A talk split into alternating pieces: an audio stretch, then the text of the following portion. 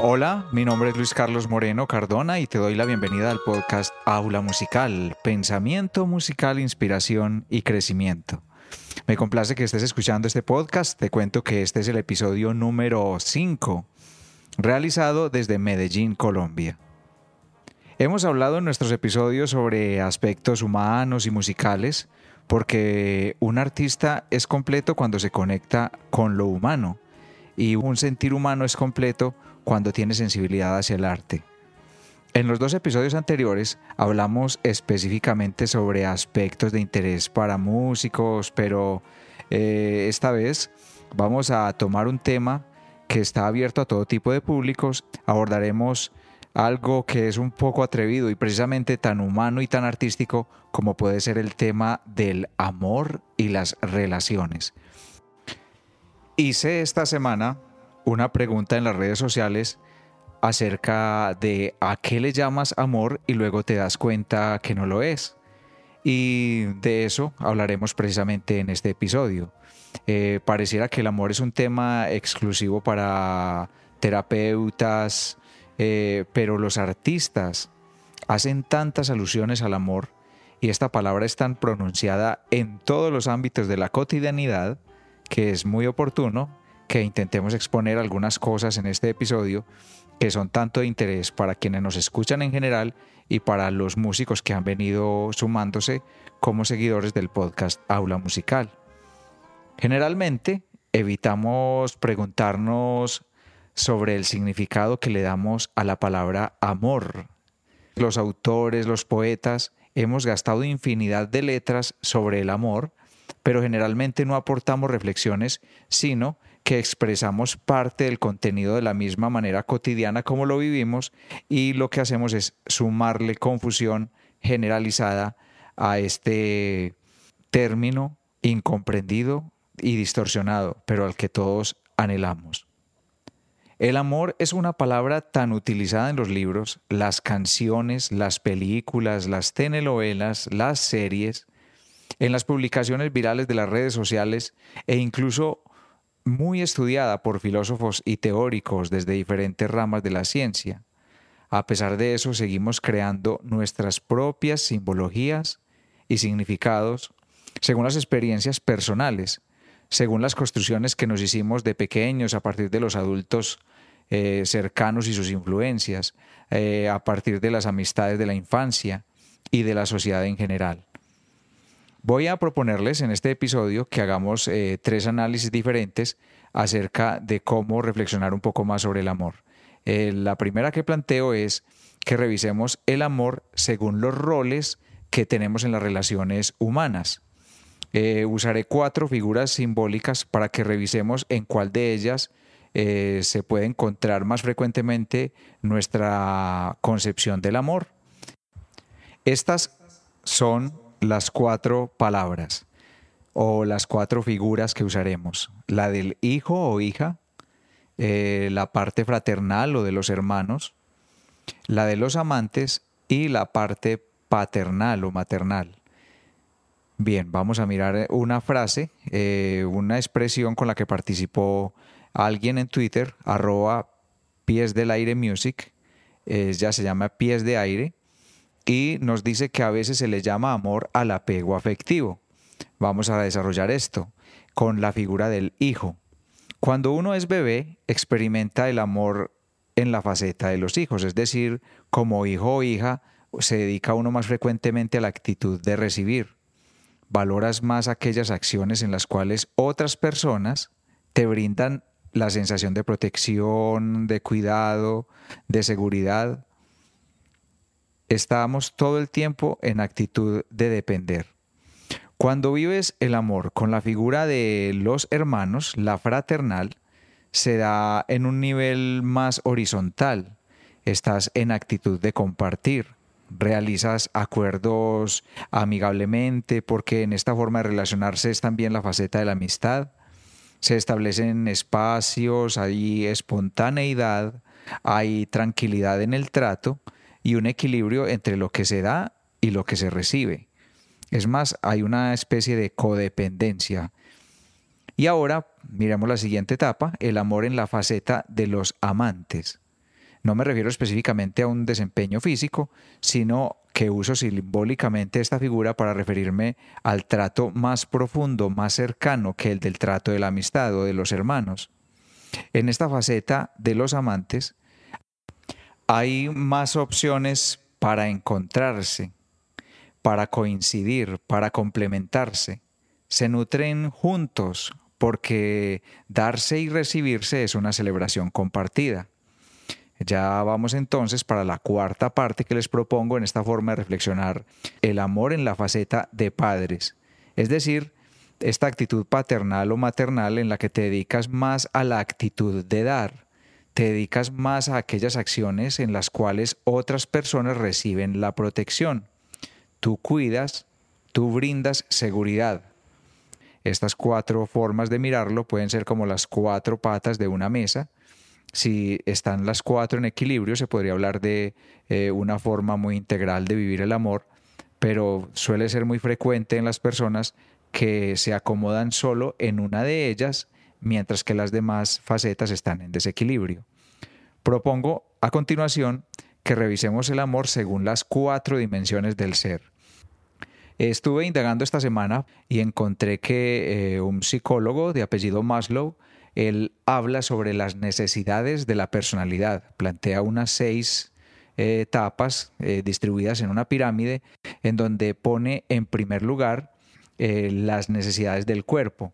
Entonces logré conectar la propuesta del psicólogo Maslow que habla de las necesidades de la personalidad con esto que les voy a hablar a continuación.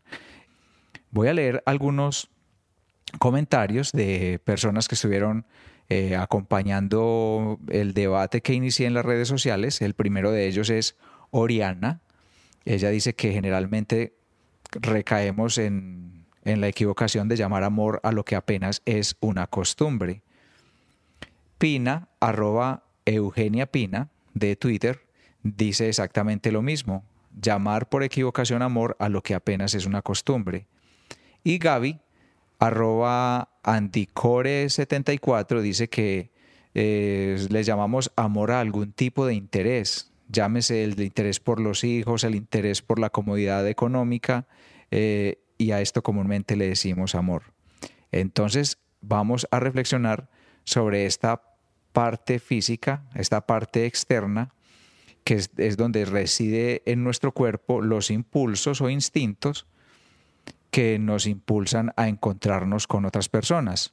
A veces es un encuentro que tiene que ver con la cooperación, con coincidir, pero muchas veces también el encuentro desde lo físico se lleva a esa que alguien use al otro. En el cuerpo se pueden simbolizar todas esas asociaciones con la subsistencia, la seguridad física, el empleo, los ingresos, el alimento, el techo, el sustento en general. Cuando una persona depende de la otra para suplir este tipo de necesidades, eh, comúnmente en forma de gratitud a esto también se le llama amor. Vamos luego de mirar la parte relacionada con el cuerpo a mirar la parte de la personalidad. Y antes de esto eh, voy a leer unos comentarios de las personas que me han estado acompañando en redes sociales con este tema. Leo primero lo que nos dijo Liliana Fernández Gallo. Dice que a veces le llamamos amor a un ideal. Erika Susana Henao dice que es común decirle amor a un espejismo que nosotros mismos creamos en nuestra mente totalmente salido de la realidad. Pero cuando se sale de este, nos cuestionamos el por qué lo hicimos. Esto en general son solo aprendizajes de la vida, termina diciendo Erika. Leo el comentario de Alan El Colmo. Él dice que acostumbramos decirle amor a una obsesión. John Restrepo dice, cuando los hombres queremos lograr conquistar a la mujer, pero no nos arriesgamos por miedo a ser rechazados y eventualmente la frustración nos hace pensar que ese alguien es un amor imposible. Él hace una aclaración y dice que esto le pasaba era en sus años dorados. Gracias John por tu detalle. Arroba guion bajo leganki, legan, dice que a veces le llamamos amor a la ilusión y es fácil confundirla con amor por esa alegría que transmite. Y Rocío Barrera Molano, arroba Glarosmol, dice que quizás se le llama amor a una ilusión pasajera, que se le confunde con amor y luego pasa a ser una decepción. Cuando se aborda el amor desde nuestra personalidad, desde esa imagen pública, eh, nos interesa más es como esa idealización, esas etiquetas de imagen, el respeto de los demás, el reconocimiento, el estatus, la reputación. Consideramos que a quien nos brinda esa especie de mm, plenitud le llamamos amor. La tercera dimensión que propongo es la emoción y los sentimientos. Jonathan Gómez Galvis aportó un comentario que dice que a veces solemos llamar amor a lo que es una gran admiración.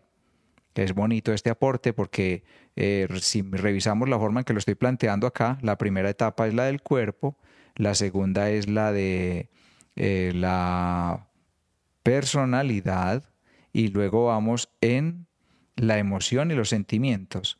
Aquí eh, pues aclaramos que las emociones son aquellas respuestas básicas, incluso son como impulsos cerebrales que alteran de alguna manera nuestro cuerpo, pero luego los sentimientos son las asociaciones mentales que hacemos con respecto a una emoción.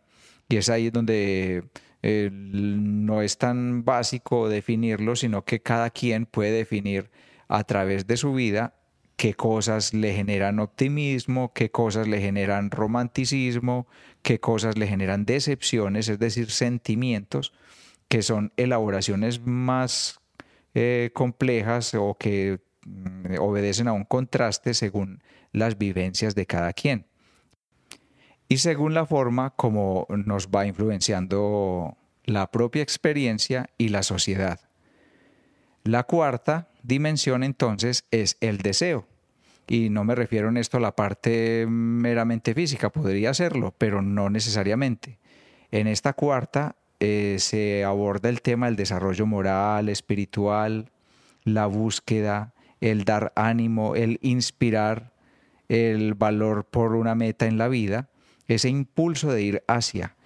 ¿En cuál de estas te mueves cuando relacionas la palabra amor? ¿En cuál de estas te mueves cuando consideras o sientes que estás sintiendo amor hacia alguien? Muy bien. Y la tercera parte que les quería traer en este episodio que vamos a plantear es, según los griegos, el amor suele considerarse como una emoción temporal, así como lo son la rabia, la sonrisa o como un sentimiento que es un poco más duradero, ya vimos ahorita por qué. Un sentimiento puede ser la nostalgia o la gratitud, pero hablar del amor como si fuera solamente una emoción o si fuese solamente un sentimiento sería como quedarnos en síntomas muy momentáneos, muy en la superficie, que quedarían solamente relacionados con la personalidad y en el cuerpo. Sentir motivación hacia alguien, eso a lo que llamamos atracción, es un impulso natural, un llamado a complementarse a través de alguien sentir esa tendencia a alguien con quien deseemos complementarnos para lograr un contraste o un complemento de lo que somos con lo que es alguien más, pero generalmente este magnetismo hacia alguien nos lo genera es una carencia o una sensación de vacío que suponemos tener adentro, y esto es lo que nos impulsa a ir hacia otra persona. En griego a este magnetismo se le describe con la palabra eros, porque en nuestro cerebro hay un área que está relacionada con todo lo que está involucrando la sensación de placer, es decir, aquello que nos resulta agradable o de bienestar en diferentes aspectos. También existe el amor filos y el amor ágape, que los mencionaré más adelante. De esta manera no hay lugar a confusión cuando alguien dice que ama un helado o que alguien ama a Dios o que alguien ama la literatura o que alguien dice amo todo lo que eres. Voy a leer a continuación un aporte de Claudia Duque. Ella nos dice que se volvió muy común decirle a cualquiera amor, sin aún serlo. Juan Esteban Muñoz dice, esa palabra está tan prostituida, tenemos que volver al origen mismo de ella, a su verdadero significado. Al estar refiriéndose a lo que nos genera placer, también es en esta parte donde se pone en evidencia cómo en las telenovelas es más frecuente el conflicto. En nuestro diario vivir a veces solemos imitar la forma como se relacionan en las telenovelas. Es la forma más básica del amor porque es un amor basado en la necesidad, en la transacción de lo que doy, pero en lo que me interesa recibir. Es una versión distorsionada y quizás la más generalizada para las relaciones de pareja. Es como si la gente aprendiese eh, esta forma de conflicto y las aplicase en su diario vivir. Recordemos y hagamos claridad que una telenovela cuando tiene éxito le alargan episodios, es decir, prolongan el conflicto y se idean las maneras como hay muchas dificultades al interior de una relación.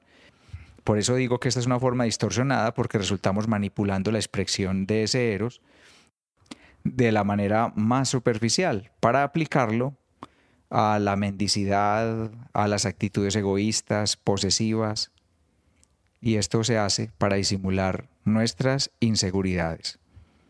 Voy a leer el comentario que nos dio Isabel Mena, arroba Isimena. Ella dice que es muy común que llamemos amor a lo que solo es deseo. Daniela Mejía Osorio dice que manipulación. Nancy Inestrosa Quintero dice que también se le llama amor a una fuerte afinidad en lo sexual que puede generar apegos y confundirse con amor. Bien, en la forma del amor eros se requiere complicidad, algún acuerdo o disposición espontánea a la reciprocidad. Es decir, se busca claridad en la forma en que aquello que se dé resulte compensado con la forma en que se obtenga de regreso. Cuando se llega a sentir atracción hacia alguien, suele ser por algo físico o intelectual o de protección, pero en definitiva es por una especie de compensación y por esa búsqueda de algo que resulte placentero. Hay atracciones de niveles físicos, hay atracciones a nivel intelectual y hay atracción a nivel afectivo. Paso ahora a hablar sobre el segundo amor según los griegos y es el amor filos. Es esa forma fraternal, es el amigable, es el que se siente por la familia, por los padres, por las amistades, un amor horizontal que comparte, que no espera, que sucede para abrigarse abiertamente. No hay mendicidad, no hay necesidad de compensación o complemento, sino que hay unos canales de manifestación de ida y vuelta de ese sentimiento de una manera incondicional. Sandra Loaiza, ella está en Twitter, arroba mariposaria, nos dice que a veces es común llamarle al amor el camino compartido. Esto fue una expresión maravillosa, gracias Sandra. Y falta mencionar entonces ágape, y es un tipo de amor incondicional y reflexivo, en el que se tiene en cuenta solo el bien del ser amado, no importa que ese ser lo sepa o no, lo corresponda o no. Se ama y es suficiente.